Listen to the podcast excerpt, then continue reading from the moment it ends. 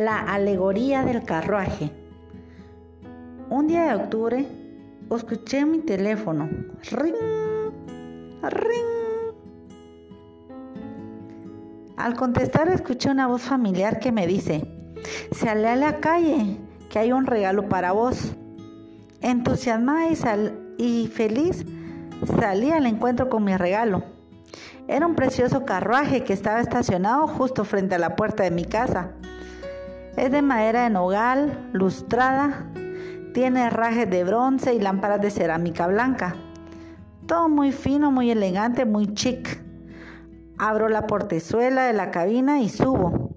Un gran asiento semicircular forrado en pana y unos visillos de encaje blanco le dan un toque de realeza al cubículo. Me siento y me doy cuenta que todo está diseñado exclusivamente para mí.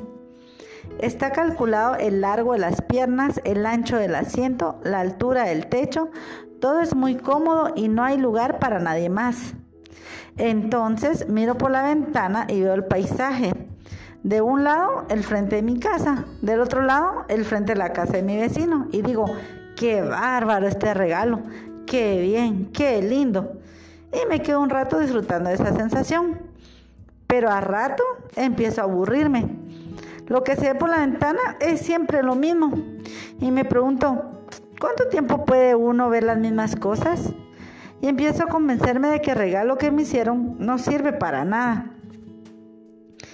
Me estoy quejando de eso cuando pasa mi vecino y me dice, casi adivinándome, ¿no te das cuenta que ese carruaje, ese carruaje le falta algo? Yo pongo cara de, ¿qué? ¿Qué le falta? Mientras miro las alfombras, el tapizado.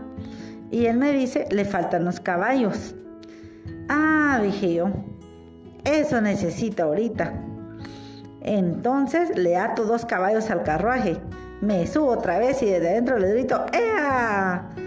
Y el paisaje se vuelve maravilloso, extraordinario, cambia permanente y eso me sorprende.